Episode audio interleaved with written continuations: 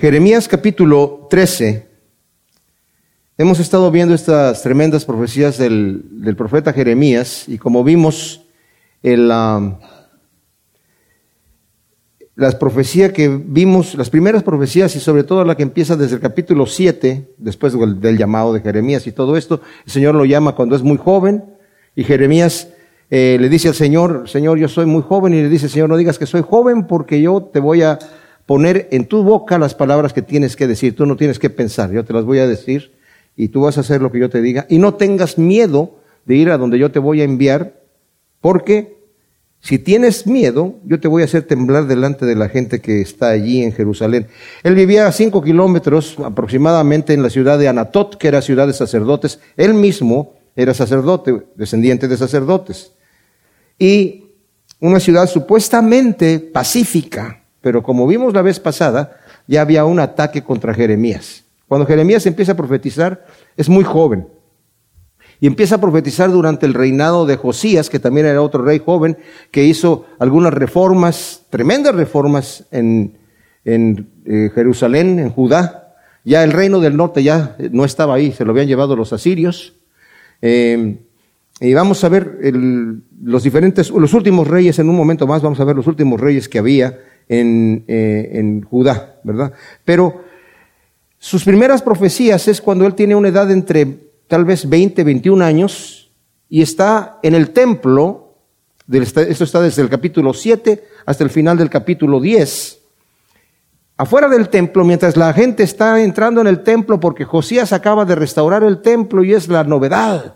Y es lo que está in, es lo que está de moda, lo que es popular. Y si quiere quedar bien alguien con el rey, pues tiene que llegar allí al, al templo, ¿verdad? Y, y, la gente estaba ofreciendo sus sacrificios, pero era una situación externa. Josías terminó con toda la idolatría, en el sentido de deshizo todos los ídolos que había y limpió el templo de los ídolos abominables que estaban allí, destruyó eh, el tofe, destruyó todos los lugares de sacrificios. Entonces la gente tenía sus ídolos en su casa y seguía haciendo sus abominaciones, pero decían, bueno, si estamos sirviendo a Dios, ¿verdad? El templo de, Yahvé, el templo de Yahvé, el templo de Yahvé.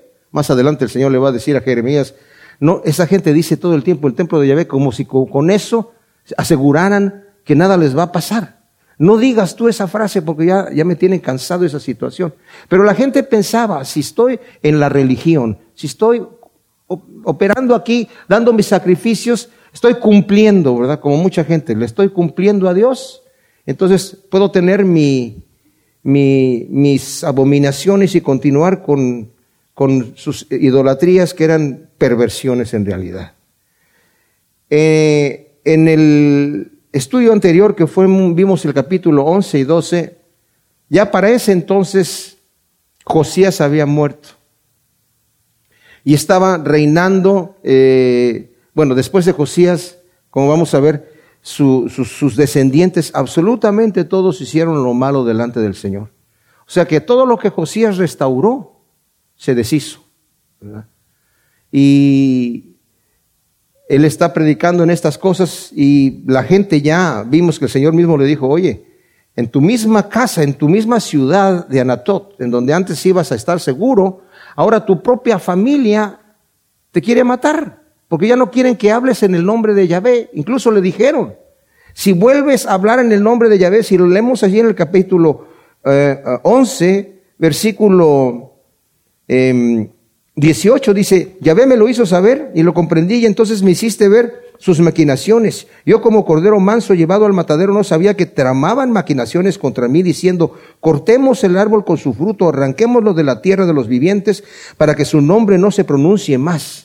Oh Yahvé Sebaot, tú que juzgas con justicia y escudriñas los riñones y el corazón, vea yo tu venganza sobre ellos, porque ante ti expongo mi causa. Y luego dice, por tanto, así dice Yahvé acerca de los hombres de Anatot que procuran tu alma, diciendo, esto es lo que le decían en Anatot, no profetices en el nombre de Yahvé, no sea que mueras por nuestra mano.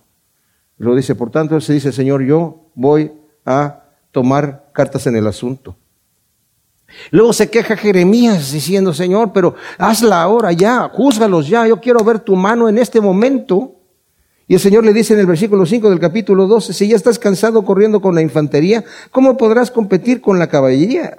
Si solo en tierra segura te sientes tranquilo, ¿qué harás en la maleza del Jordán? O sea, le está, le está diciendo el Señor a Jeremías, la cosa se va a poner peor. Y luego el siguiente versículo, que es el 6 del capítulo 12, dice, tus propios hermanos y la casa de tu padre, aún ellos te son desleales, aún ellos te calumnian a la espalda, no te fíes aunque te digan buenas palabras.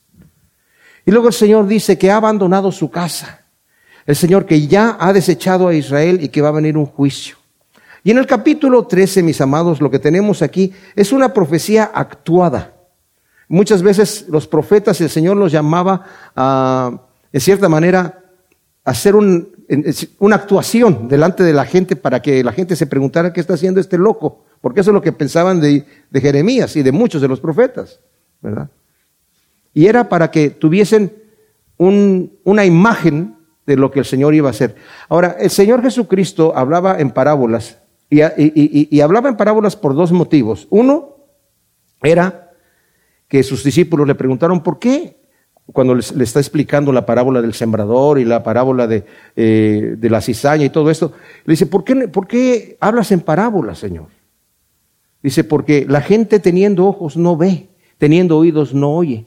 Y es para que no oigan, para que no entiendan y para que no se, se salen porque han cerrado sus ojos, han cerrado sus oídos. Y el mismo Isaías había profetizado eso, ¿verdad? La gente no quiere ver y el Señor los deja ciegos. No quiere oír, los deja sordos. No quiere entender, los deja necios. Como también lo dice en Romanos capítulo 1, ¿verdad? Y, pero también había unas parábolas que no eran necesariamente como para no tanto ocultar el mensaje, ¿verdad? La parábola a veces era, en cierta manera, no la forma más clara de explicar el mensaje, sino era, como dice el Señor, porque teniendo ojos no, no ven. Y si no quieren ver, van a tener un buen pretexto para no ver. Pero a veces ponía ejemplos que eran ilustrativos y eran para ayudar a entender, como por ejemplo en Lucas capítulo 15, que le llegan a decir al Señor, oye, ¿por qué tú comes con los pecadores y te juntas y te sientas a comer con los publicanos y los pecadores? Les dijo, es que el reino de los cielos es semejante a un pastor que tenía cien ovejas y perdió una, dejó las noventa y nueve allí guardadas. Dice, ¿quién de vosotros teniendo cien ovejas no era que un pastor estaba loco el pastor que dijera, oye, ¿para qué? Si se me perdió una sola oveja, me quedo con las 99, esa oveja es rebelde. No. Cuando les pregunta, ¿quién de vosotros teniendo 100 ovejas y se pierde uno no sale a buscarla? O sea, los pastores querían sus ovejas, ¿verdad? Entonces, era, era ilustrativo para ellos, ¿verdad? ¿Qué mujer que teniendo 10 monedas y pierde una no revuelve toda la casa hasta que la encuentra unas monedas especiales? y el padre que pierde al hijo pródigo, que lo está esperando. Entonces, esas eran ilustrativas. Y esto que vamos a ver aquí es ilustrativo, para que la gente entienda, para que se hagan preguntas, ¿qué está haciendo este loco, verdad? Y que entiendan el mensaje. Entonces nos dice el primer versículo del capítulo 13. Así me dijo Yahvé, ve y cómprate un cinto de lino y ciñelo en tus lomos, pero que no lo toque el agua. O sea, el Señor le manda a presentar al pueblo una señal, como dije yo, simbólica, como las parábolas del Señor específicamente, como la del, está en Lucas 15, ¿verdad? Le ordena que se compre un cinto de lino, como usaban los sacerdotes. Era un cinto fino, de obra de recamador para ceñirse la túnica. En Éxodo capítulo 28, cuando el Señor está dando las instrucciones de cómo deben vestirse los sacerdotes, que es como entendemos él era un sacerdote y pues el traer un cinto eh, era algo eh, que la gente esperaba que el sacerdote tuviera este cinto y era un cinto muy especial. Habla el Señor en Éxodo, está dando la instrucción que el cinto que los sacerdotes tienen que traer es un cinto fino, especial de obra de recamador.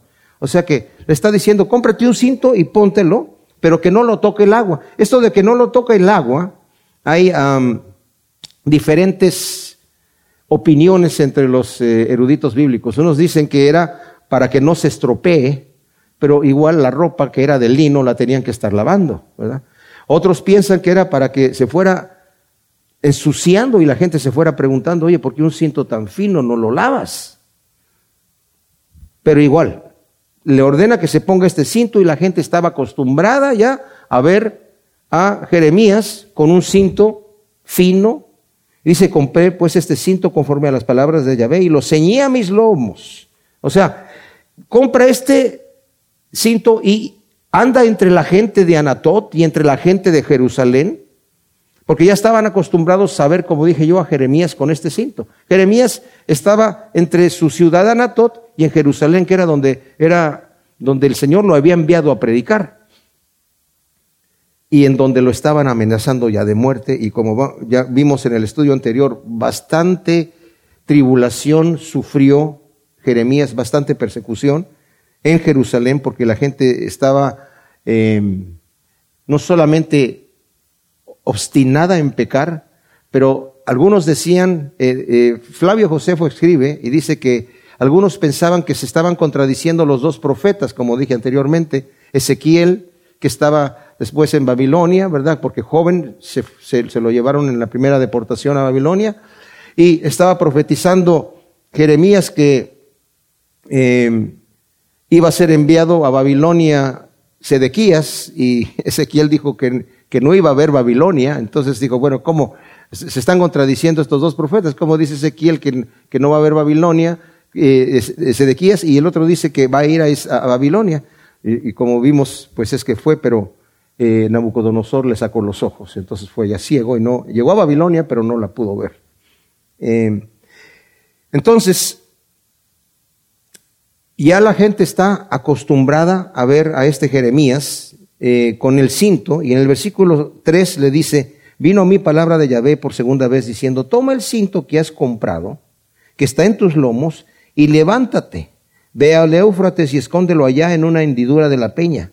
Fui pues y lo escondí junto al Éufrates como Yahvé me había mandado, y al cabo de muchos días me dijo Yahvé, levántate, ve al Éufrates y toma el cinto que te mandé a esconder allí. Fui pues al Éufrates y cavé y tomé el cinturón del lugar donde lo había escondido, y aquí el cinturón se había podrido y ya no servía para nada. Ahora, después de un tiempo, dice aquí, viene palabra de Yahvé a Jeremías para decirle que vaya. Y literalmente la palabra que se traduce aquí como Éufrates es peraz, para que esconda allí el cinto en una hendidura de la peña. Ahora, hay una discrepancia entre algunos de los eruditos bíblicos, porque la peraz es literalmente es Éufrates. Pero cada vez que se refiere al río Éufrates, que en nuestra traducción en castellano o incluso en inglés dice ahí Éufrates, en el hebreo o dice solamente río o dice río Éufrates. Nunca se escribe, excepto aquí, en todo el, Antiguo Testamento, la palabra Éufrates sin que se ponga la palabra río antes. Como dije, o se dice río Éufrates o solamente se dice el río, que se refería al Éufrates, ¿verdad?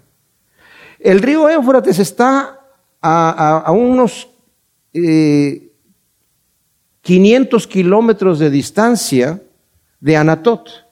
Si iba a ir Jeremías hasta el Éufrates, tenía que hacer un viaje de ida y vuelta de mil kilómetros, y le iba a tomar muchísimo tiempo. Algunos piensan, bueno, que fue hasta allá, pero él tenía que regresar sin el cinto para que la gente lo viera sin el cinto y después ir otra vez a tomar el viaje y algunos dicen, no, es que entonces se quedó allá. Y, hay unas suposiciones así muy raras. Pero también la palabra que, como dije yo, Perat, significa también, es, eh, es una ciudad que estaba allí a cinco kilómetros de Anatot, que es una ciudad en donde hay un río.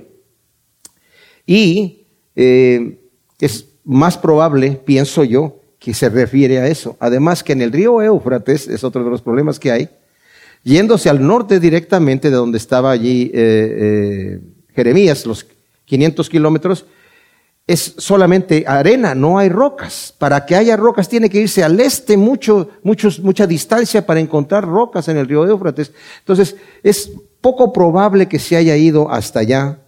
Además, lo único que se necesitaba era que de repente ese cinto hermoso que tenía, que de repente se ensució, ¿verdad? De repente ya no lo trae puesto.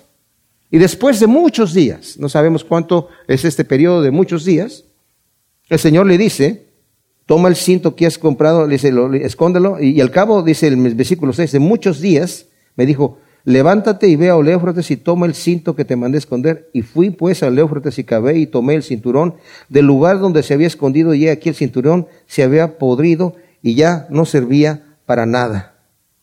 Ahora, viene nuevamente, como dije yo, esta ilustración que el Señor va a dar, la explica aquí. Dice, tuve revelación de Yahvé que decía, así dice Yahvé, así reduciré a podredumbre la soberbia de Judá y la gran soberbia de Jerusalén.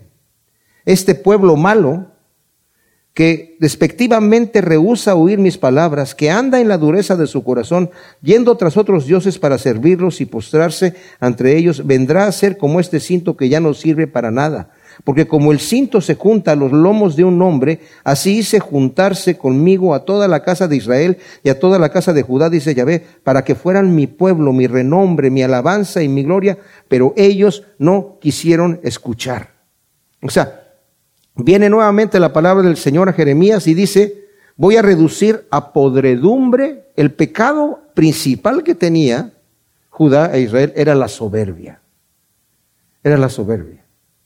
Ellos se sentían que eran la ciudad del gran honor.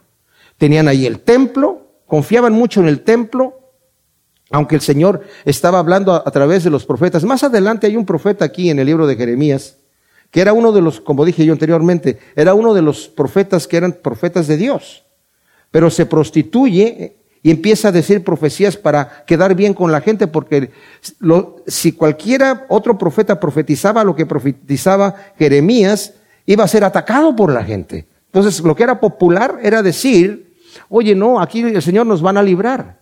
Y aún en medio del, ya se había venido la primera deportación, aquí en este momento, mis amados, que está haciendo estas profecías eh, Jeremías, ya vino Nabucodonosor y se llevó cautivos a mucha gente. Anteriormente, cuando estaba fuera del templo y estaba profetizando y estaba jovencito, no pasaba nada, todavía no venían. Pero las profecías eran, ya entraron por el norte, ya vienen por el centro del territorio. Pero los judíos estaban confiados en que no, es que nosotros somos una nación muy rica y cuando vengan aquí los caldeos van a decir, wow, mira qué tremendo templo, mira qué tremendo palacio, mira qué tremendo lugar. No, pues vamos a respetarlos y sí, van, van a ser vasallos nuestros, ¿verdad? Los vamos a conquistar, nos van a pagar cierto tributo, pero los vamos a dejar ahí tranquilitos. Y en cierta manera sí sucedió así pero no tan fácil, porque vino Nabucodonosor y el ejército caldeo no era tan, tan duro y tan terrorista como los asirios, pero eran tremendos, eran tremendos. Nabucodonosor era tremendo, ¿verdad? Entonces, cuando Nabucodonosor viene en la primera deportación, quita al rey que estaba ahí, pone a otros reyes, ¿verdad? Y dicen, ok, ustedes están tranquilos, pero había estos falsos profetas que como lo vamos a ver más adelante, este profeta que me estoy mencionando, Ananías, estaba profetizando en dos años. Dice el Señor que va a regresar de, eh, de, los cautivos de allá de Babilonia y Nabucodonosor va a regresar todos los utensilios que se llevó del templo y van a estar nuevamente aquí en el templo de la casa de Yahvé. Y le dice Jeremías, amén, si Dios te ha dicho eso, así sea. Y luego el Señor le dice a Jeremías, este hombre no profetizó palabra de mí. Así que ve con el mensaje que te voy a decir y va con el mensaje y le dice, ¿sabes qué? Tu palabra no es palabra del Señor, no te ha llamado a hacer eso. Por lo tanto, dice el Señor, yo te quito de esta tierra. Y en dos meses más adelante muere ese profeta. ¿Verdad? Pero como había estos profetas falsos, la gente estaba así, ¿verdad? No sabía para a dónde, estaban todavía confiados en que todavía les iba bien. Ya vino Nabucodonosor, se llevó cierta gente, pero nos dejó un rey aquí, y bueno, no era el que queríamos, o como fuera que sea la cosa, estamos tranquilos, ¿verdad? Y confiamos, y como estaban estos falsos profetas diciendo, no, el Señor les va a dar la victoria y todo esto, incluso los reyes que quedaban ahí se rebelaban contra Nabucodonosor. Y por eso tuvo que venir en la segunda deportación Nabucodonosor con un odio y con una furia y destruyeron, y, destruyeron el templo, destruyeron el palacio, destruyeron las mansiones principales, destruyeron todas las casas, quemaron toda la ciudad, derrumbaron los muros y se quedó así, mis amados, hasta la reconstrucción de Nehemías. Dice la escritura que estaba asolado Jerusalén y Judá, no había morador alguno, era cueva de chacales y de animales, y, no es que quedó aquí gente ahí, la, gente que pobre que dejó Nabucodonosor estaban en otros lados. Pero Jerusalén estaba como la encontró eh, Nehemías cuando llegó, dijo, este es, y la gente que cuando empezó a, reconstruir, se burlaban de él. esas piedras calcinadas, dice, si una zorra que se suba en, la pared las va a tirar, porque ya hasta las piedras estaban calcinadas. Entonces el Señor está diciendo a este pueblo que yo lo he querido juntar a mí, lo he querido juntar. Era, era el pueblo que debería de estar mostrando al, al, al mundo los principios santos, buenos de Dios. El propósito que el Señor tenía de escoger al pueblo de Israel es para que lo representaran delante de un mundo caído. Y ellos, en vez de escoger los caminos de Dios, escogieron los caminos de, de, los pueblos, como leímos al final del capítulo 12, ¿verdad? En donde dice en el versículo 14, Así dice Yahvé a todos mis malos vecinos, se está refiriendo a todos los pueblos que estaban alrededor de Jerusalén. Dice que se apropian de la herencia que yo hice, heredar a mi pueblo Israel. He aquí, los arrancaré de sobre su tierra y arrancaré a la casa de Judá de en medio de ellos. O sea, a todos juntos los voy a arrancar. Pero después que los haya arrancado, volveré a tener compasión de ellos y los haré volver cada uno a su heredad y cada cual a su tierra. Y sucederá que si en verdad quieren aprender los caminos de mi pueblo. ¿Quiénes? Los vecinos de Israel. Los vecinos. Si quieren aprender los caminos de mi pueblo, para invocar mi nombre diciendo vive Yahvé, así como enseñaron a mi pueblo a jurar por Baal, que ellos serán establecidos en medio de mi pueblo, pero si no quieren escuchar, arrancaré a la tal nación sacando de raíz y destruyéndola, dice Yahvé. Entonces el Señor dice, este es mi pueblo que yo lo escogí para pegarlo a mí, para que fuese mi cinto que era un, cinto de, de, lujo, era algo bonito, era como cuando las mujeres se ponen una cosa para acentuar, ¿verdad? No necesariamente una prenda, ¿verdad? Como un scarf, ¿cómo se dice en, español? Una pañoleta, ¿cómo? Una buf, sí, algo así para acentuar, ¿verdad? Entonces, eh, ese cinto era algo para acentuar la vestimenta, para embellecer en la vestimenta del sacerdote. Y dice, y dice, Señor, yo escogí a Israel como ese cinto, pero ahora, dice, no sirven para nada, absolutamente. Vendrá a ser como este cinto que ya no sirve para nada y lo voy a desechar porque ellos no quisieron escuchar. Qué terrible, ¿verdad? El Señor siempre estuvo estirando las manos, extendiendo las manos a su pueblo, ¿verdad? Para que ellos vinieran, dice, pero voy a castigar la soberbia del pueblo porque no quieren escuchar. Incluso a punto de decirle a Jeremías, si tú vuelves a hablar en, el nombre de Yahvé, te vamos a matar. ¿Por qué quieres que te matemos? Ya no estés hablando en el nombre de Yahvé. No te queremos escuchar. No queremos escuchar nada. Como el mundo hoy en día, ¿verdad? ¿Cuánta gente hay que uno le quiere decir algo de Cristo? Dice, mira, a mí no me digas de esas cosas. No quiero escuchar. No quiero saber nada. ¿verdad? No quiero saber tu opinión. Déjame como yo estoy. Bueno. En el versículo 12 del capítulo 13 de Jeremías continúa la profecía de Jeremías acaba de darnos ya una ilustración con un cinto que se compró, que el Señor le mandó comprar, y que se pudre, y el Señor dice, ese va a ser mi pueblo. Es, eh, eh, un pueblo que se ha podrido por su rebelión, por su pecado, por su soberbia. Entonces, ahora vienen palabras de juicio aquí, en este, en la segunda parte de la, de la profecía esta, dice el versículo 12, así les dirás esta palabra, así dice Yahvé Dios de Israel, todo odre se llenará de vino y ellos dirán, ¿acaso no sabemos muy bien que todo odre se llena de vino? Entonces les dirás, así dice Yahvé, he aquí yo lleno de embriaguez a todos los habitantes de esta tierra, a los reyes de la casa que se sientan sobre el trono de David, a los sacerdotes, a los profetas y a todos los habitantes de Jerusalén, haré que choquen unos contra otros, padres e hijos juntamente, dice Yahvé, no perdonaré ni tendré piedad, ni me compadeceré para no destruirlos. O sea, Jeremías es enviado con otro símil, en el cual Dios amenaza con castigar al pueblo diciéndoles que todo odre se llenará de vino. Y ellos, claro, ridiculizan a, Jeremías diciendo que no sabemos que todo odre se llena de vino. Dice, sí, pero este no es, no es cualquier vino. No es cualquier vino. Se, van a estar llenos de la ira de Yahvé. Y van a llegar a ser, como dice Romanos 9:22, vasos preparados para destrucción. porque van a ser llenos de la ira de Dios. Y dice, ¿qué es lo que va a pasar? Una vez que estén llenos de la ira, dice, van a estar embriagados en el sentido de que no es, no es una embriaguez de vino, van a estar confundidos. Cuando llegue el ejército caldeo y los empiece a, porque ya como dije, ya vino una vez, la segunda vez que viene, viene y no respeta a mujer, a niño, a anciano, a hombre, a joven, a nadie. Vienen y destruyen, pero de una manera terrible.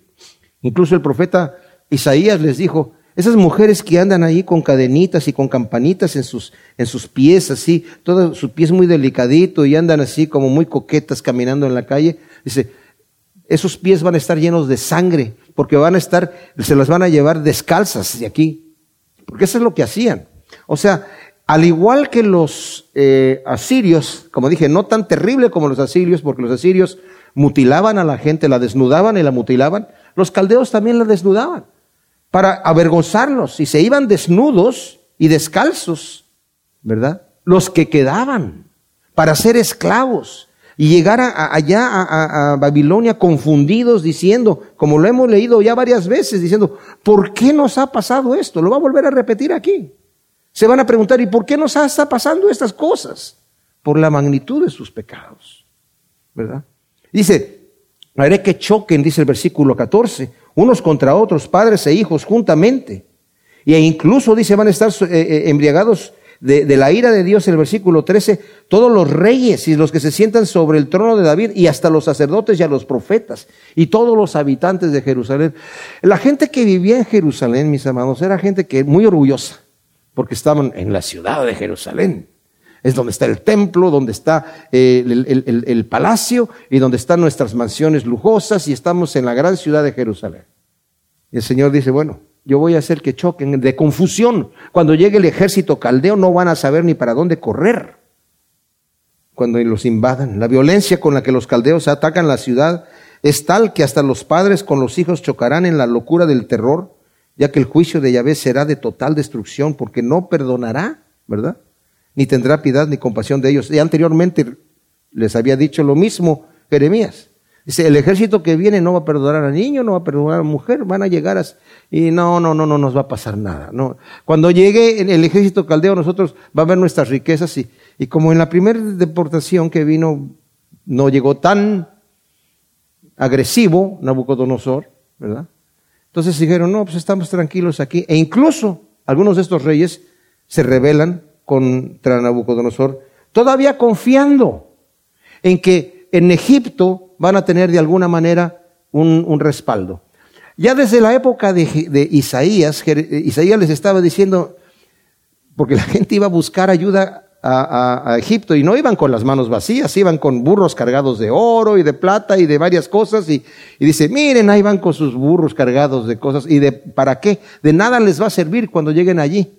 Dice, ese ya es un, un, gigante dormido, ya, ya no hace nada. Y llegan ahí y le dan el dinero a Egipto. Mira, queremos que nos ayuden. Egipto dice, sí, cómo no, muchas gracias. Y no, hace, no levantan un dedo. No levantaron un dedo. Pero lo que no saben es que el mismo Nabucodonosor va a destruir a Egipto. Al final ya, al final, final, final, cuando ya son llevados todos al, cautiverio y al final eh, eh, Sedequías, que es el último rey, se queda otro rey que pone allí, Nabucodonosor, lo asesinan. Entonces toda la gente que está allí dicen, bueno, ¿y ahora qué hacemos? Eh, eh a ver, Jeremías, este, nos va, Nabucodonosor se va a enojar con nosotros y nos va a matar. Ora al Señor, lo que te diga el Señor que hagamos, lo haremos, porque nos queremos ir a Egipto. A ver qué te dice el Señor. Ok, voy a orar con ustedes. Y después de diez días llega Jeremías, ya hablé con el Señor y me dio, tengo una respuesta. ¿Qué te dijo? Que no se vayan a Egipto, que Nabucodonosor no se va a enojar, que si se quedan aquí, Dios los va a establecer. Mentira, eso no te dijo el Señor. Nos vamos a Egipto. Y se lo llevaron a él también. Dice, pues en Egipto les dice lo que va a pasar aquí. Lo vamos a leer en un ratito más. Ahí se van a morir. Y efectivamente, llegó Nabucodonosor, invadió Egipto, ¿verdad? Y de ahí se llevó a mucha gente. A los que no se murieron se los llevó como esclavos también. Entonces el versículo 15 dice, oíd de prestar atención. No seáis altivos porque Yahvé ha hablado. Dad gloria a Yahvé vuestro Dios antes que haga venir tinieblas, antes que vuestros pies tropiecen por los montes tenebrosos y la luz que esperáis la convierta en lóbregas tinieblas. Miren mis amados, todavía el Señor está estirando la mano, está extendiendo la mano para ayudarles. Ya les dio la sentencia, lo que va a pasar. Este, este es un pueblo que lo voy a juzgar. Voy a llenarlos, a embriagarlos de la ira de Jehová. Y van a chocar unos contra otros. Pero escuchen, si todavía escuchan, el Señor se va a retractar. Presten atención, no sean altivos, les está diciendo. Ustedes tienen un problema con la soberbia. Denle gloria al Señor antes que vengan las tinieblas, antes que vuestros pies tropiecen por los montes tenebrosos. Y fíjense lo que dice aquí. Y la luz que esperáis, esto es Egipto, la luz que esperan que va a salir de Egipto, se convierta en tinieblas. En el versículo 17, Jeremías anuncia al pueblo que si no escuchan por su soberbia, él dice que va a llorar, ¿verdad? En secreto, dice, pero si no escucháis por vuestra soberbia, mi alma llorará en secreto, llorando amargamente, mis ojos se desharán en lágrimas, porque el rebaño de Yahvé habrá sido hecho cautivo. Miren, mis amados, yo sé que muchos le dicen a, Jeremías, y a, mí me molesta un poco el, título que le dan, el profeta llorón, ¿verdad? Como si fuese una debilidad que tuviera en su carácter. Pero yo siento que tiene el llanto de Dios, como Jesucristo lloró por Jerusalén. Cuando Judas, Dice el Señor que le dio el bocado a Judas. Dice que su corazón se compungió. Porque no quiere que Judas se pierda. Pero se va a perder porque él escogió su propio camino. Y el Señor llora cada que un pecador, vez que un pecador decide rebelarse contra Dios e ir en su propio camino. Y yo creo que aquí Jeremías está llorando el llanto de Dios. Luego dice, aquí muy interesante, el versículo 18, di al rey y a las soberanas sentados y humillados, porque la corona de vuestra gloria ha caído de vuestras cabezas, las ciudades del mediodía han sido cerradas y no hay quien las abra, todo Judá marcha al desierto sin faltar uno, son llevados en cautiverio. Ahora, el llamado al rey y a la soberana es seguramente una referencia al rey Joaquín y a Nejusta, su madre. Si leemos en Segunda de Reyes, el capítulo 24 del 8 al 12 nos dice que este rey, bueno, en Segunda de Reyes dice que tenía 18 años cuando comenzó a reinar y reinó solamente por tres meses. Pero en Crónicas hay una discrepancia entre los dos, los dos este, libros. Dice que tenía ocho años. El texto masorético registra eso también, ¿verdad? Entonces, pero en Segunda de Crónicas dice que eh, reinó por tres meses y diez días. Entonces lo que se cree aquí, porque se está refiriendo a el rey y su madre, que como entró muy joven, ya sea que haya entrado de ocho, de dieciocho años, no importa, estaba muy joven, su madre era como la reina que estaba gobernando con él, y por eso dice que, le hace este, este llamado al, al, rey y a la soberana, dice, para que se, se, humillen, ¿verdad? Siéntense y humíense porque la corona de vuestra gloria ha caído de vuestras cabezas. Ahora, ciertamente, este rey y esta reina van a ser llevados cautivos a Babilonia. Entonces, imagínense ustedes, si ellos solamente reinaron por tres meses y diez días, de la profecía que haya dado Jeremías, no sé en qué momento la dio, cuando ellos entraron en su reinado, pero es muy rápido en el momento que se cumple. Porque se los llevan cautivos. Y ponen a otro rey. Los últimos reyes de Judá, se los voy a dar así rapidito. Ya leímos que eh, a Ezequías, cuando estuvimos estudiando Isaías, que fue el rey que, que eh, restauró, ¿verdad? La adoración a Yahvé, después de que su padre Acaz fue un rey malvado, terriblemente malvado, y su, eh, el padre de Acaz, ¿verdad? Joacás y, y, su, y su abuelo Usías, pues eran reyes buenos, hicieron lo bueno delante del Señor, pero este señor hizo unas cosas malvadas. Su hijo Ezequías hizo una restauración total. Pero después él, Ezequías reinó por 29 años y luego nació Manasés su hijo y él reinó por 55 años. Y según Segunda de Crónicas 33 del 10 al 17 nos dice que se lo llevaron cautivo los ausirios, pero se lo llevaron cautivo a Babilonia. Y estando preso en Babilonia se arrepintió delante de Dios y el Señor le concedió que, se regre que lo regresara nuevamente como rey a Jerusalén y regresó nuevamente por eso reinó tanto tiempo, y quitó todos los ídolos que había metido en el templo de, de, Yahvé y todos los ídolos que estaban por todos lados, restauró todo, ¿verdad? A la adoración. Y le dijo al pueblo que se arrepintiera y el pueblo no quiso escuchar mucho, aunque ya no, dice, ya no, no adoraban a los otros este, dioses, pero todavía seguían haciendo sacrificios en los lugares altos, pero ahora ya solamente lo hacían para Yahvé. Pero su hijo, Amón, reinó por dos años e hizo lo malo delante de Dios y fue asesinado. Y luego tomaron a los que asesinaron al rey y los mataron, ¿verdad? Y en lugar de él reinó Josías, que reinó por 31 años. Y este rey Josías hizo otra restauración a la adoración de Yahvé. Tremenda. De hecho, dice que se hizo una Pascua que como nunca nadie la había hecho. Pero cuando él eh, hizo esta restauración y limpiaron el templo de todos los ídolos y todas las abominaciones que habían puesto allí, encontraron el rollo de la ley. Entonces, cuando lo leyeron, se lo llevaron al rey y se lo leyeron delante del rey, que era muy joven.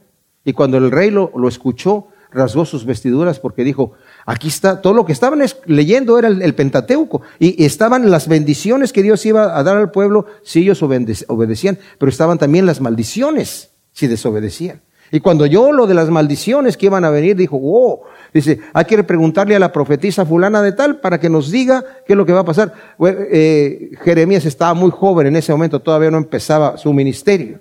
Y le van y le preguntan a esta profetisa y dice, el Señor dice así, que ciertamente va a traer todo este mal a este pueblo y no se va a arrepentir. Por toda la sangre inocente que derramó Manasés, aunque Manasés se arrepintió por esa maldad y por toda la maldad que hay, no se va a arrepentir el Señor de traer todo este mal. Pero a ti le dice el rey, porque tu corazón se enterneció y rasgaste tus vestidos delante de mí y te humillaste, yo te voy a reunir con tus padres. Y la forma en la que el Señor lo reúne con sus padres es que, como vimos la vez pasada, Faraón Necao vino a pelear contra Siria. Y cuando vino a pelear contra Siria, tenía que pasar por el territorio de, Judá y entonces el rey eh, Josías le salió al encuentro y le dijo, Faraón, no tengo pleito contigo, tengo pleito contra la casa que voy a ir a, pelear. Así que no vengas conmigo, dice, porque Yahvé me envió a pelear contra Asiria. Soy enviado, así que no interrumpas, no te metas en esto porque es por orden de Dios, de tu Dios, que yo estoy yendo allá. Pero él desobedeció, dice la escritura, y salió a, pelear con él y lo mataron ahí en la, en la batalla. Entonces, eh, así es como el Señor se lo llevó. Y reinó después de él su hijo, Joacás, que solamente reinó tres meses y fue llevado a Egipto. Faraón Necao, después de que mató a, Josías, impuso un, impuesto grandísimo sobre Judá, ¿verdad? Y, e hizo lo que quiso con los reyes que estaban ahí. Y después de él reinó Eliakim, que le cambiaron el nombre por Joacim, y reinó once años y fue llevado a Babilonia en la primera deportación.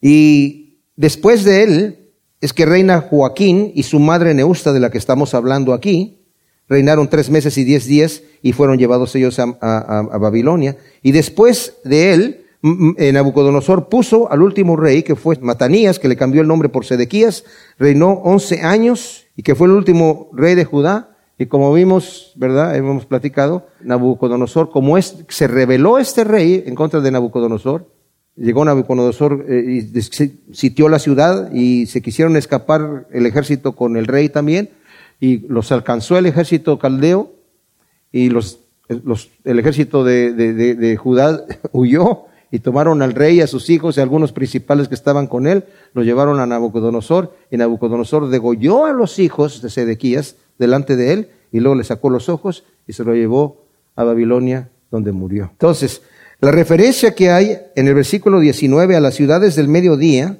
que han sido cerradas y no hay quien las abra, todo Judá marchará al desierto sin faltar, unos son llevados a cautiverio, alza tus ojos y mira, ¿quién viene del norte? ¿Dónde está la grey que te fue dada, el rebaño de tu gloria? Ahora, las ciudades de mediodía, yo creo que la mayoría de sus Biblias dicen Negev, porque esa es la palabra que está allí, ¿verdad?